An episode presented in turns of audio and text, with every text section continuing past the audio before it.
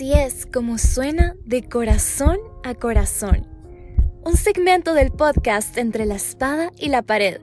A través de este episodio confiamos en que las heridas de un corazón tienen el poder de sanar a una generación.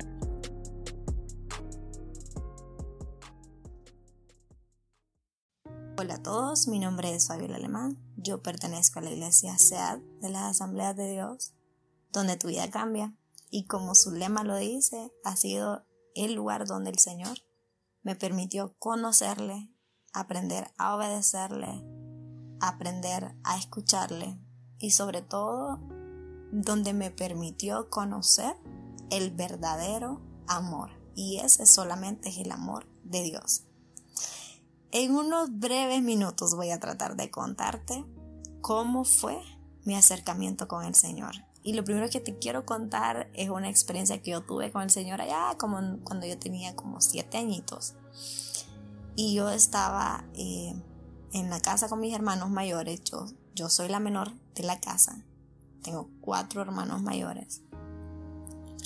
Mi hermana mayor em, hacía eh, un grupo de crecimiento en la casa, que son reuniones cristianas. Y me acuerdo que en ese grupo de crecimiento que ella hacía, a los siete años, yo hice por primera vez esa oración en la cual yo acepté al Señor.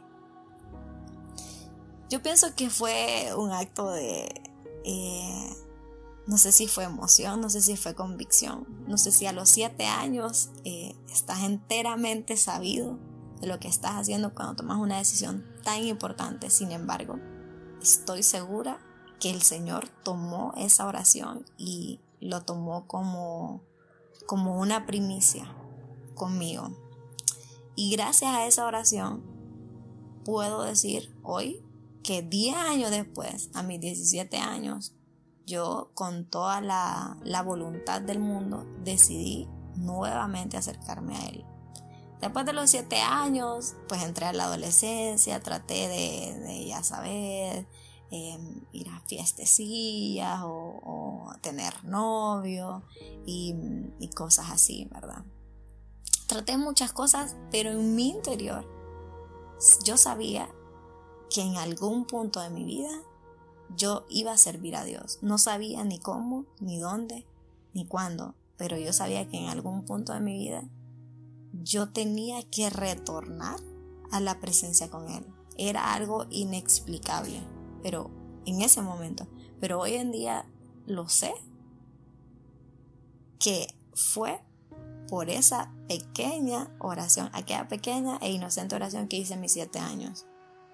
Y pues como les decía, diez años después, mi hermana mayor me lleva a un retiro espiritual de la iglesia, al cual yo pensaba que iba a jugar, que iba a compartir, que, que iba a reír, que iba a saltar y a divertirme.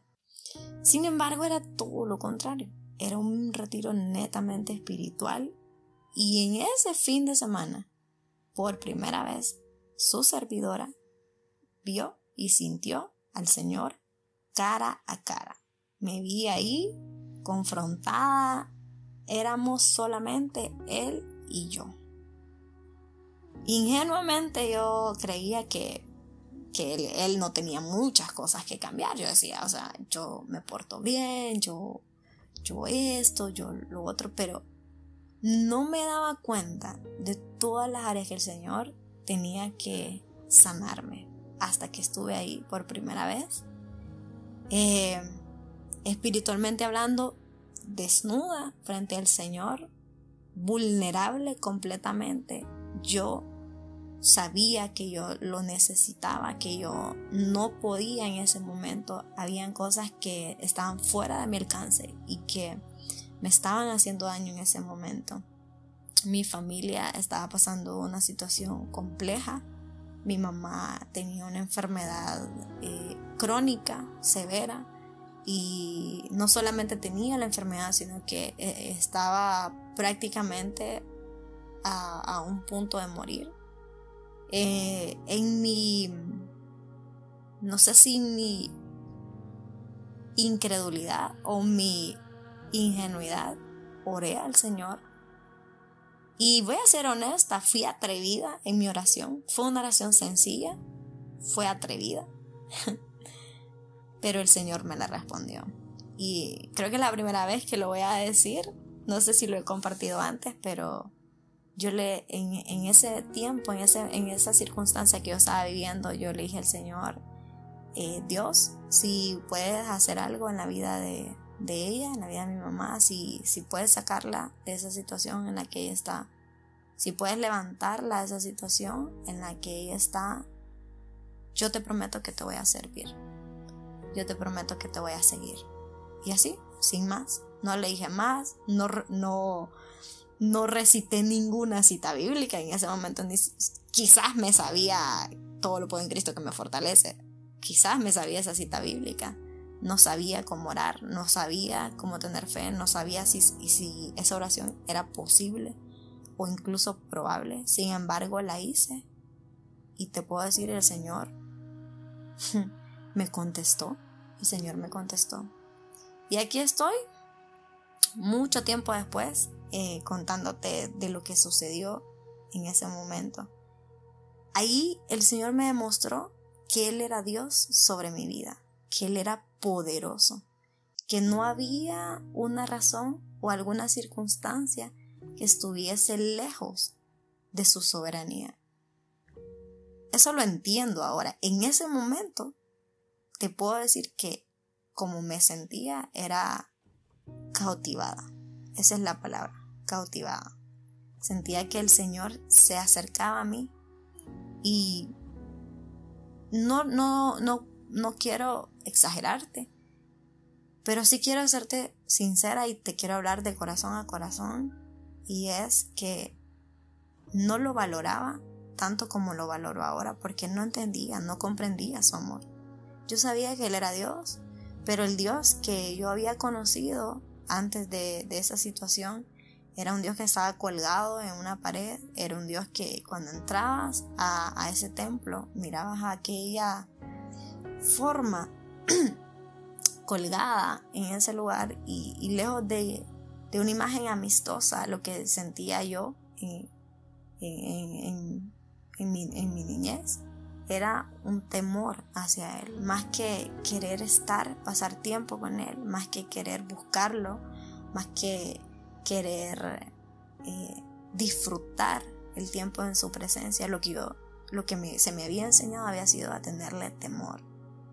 Y Dios amablemente y pacientemente fue rompiendo esos paradigmas que estaban en mi mente y me fue enseñando que antes de que yo lo amase a Él, Él me amó primero a mí. Y mm, ha habido muchas situaciones en mi vida en las que el Señor ha ido paulatinamente conquistándome a tal grado que fuimos, hemos sido grandes amigos. Jesús de verdad ha sido clave en mi vida.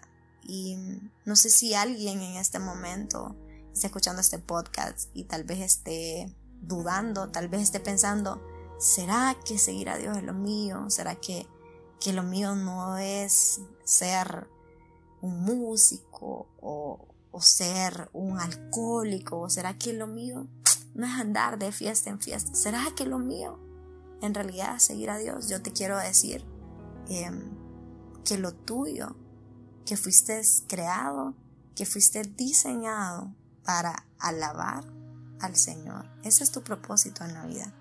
Y yo no soy Dios y no sé cómo Dios puede operar en tu vida. Lo que sí sé es que Dios puede hacerlo. Porque lo ha hecho conmigo, lo hizo conmigo y lo sigue haciendo conmigo.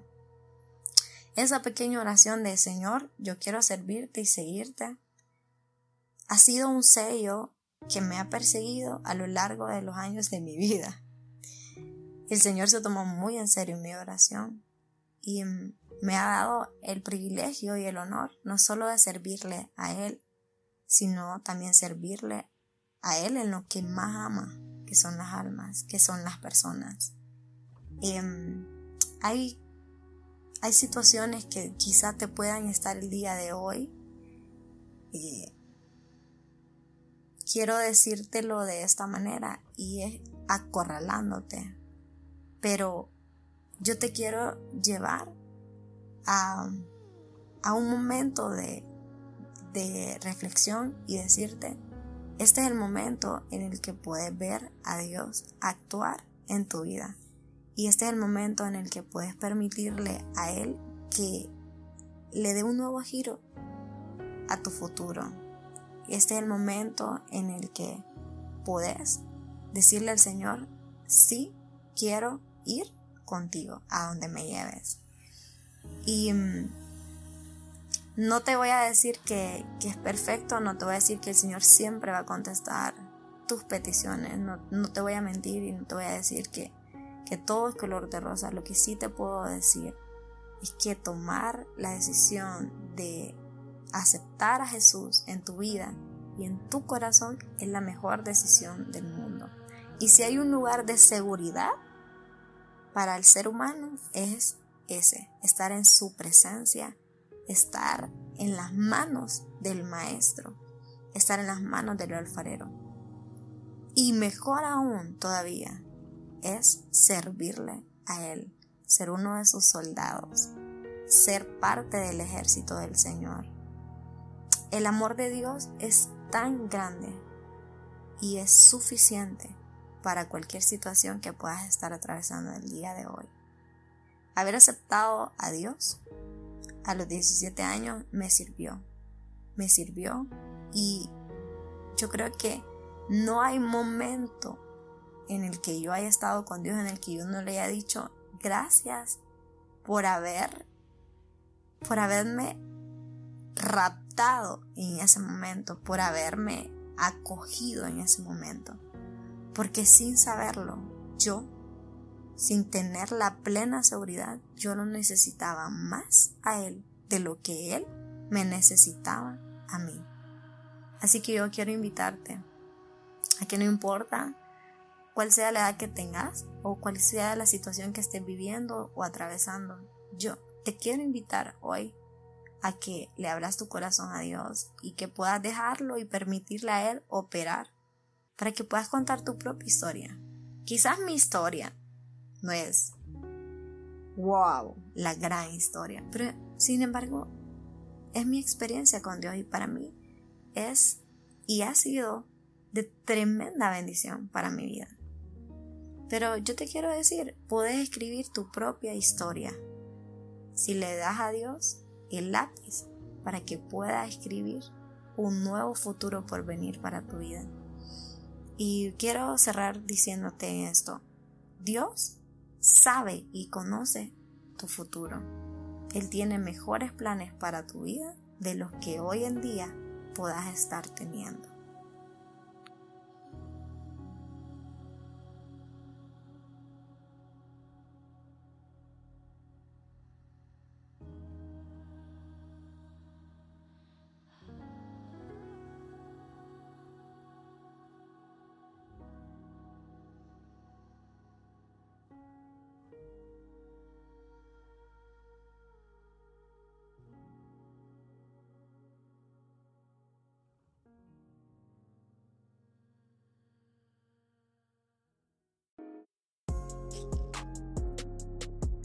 Si algo hace palpitar tu corazón, entonces es algo que vale la pena proteger.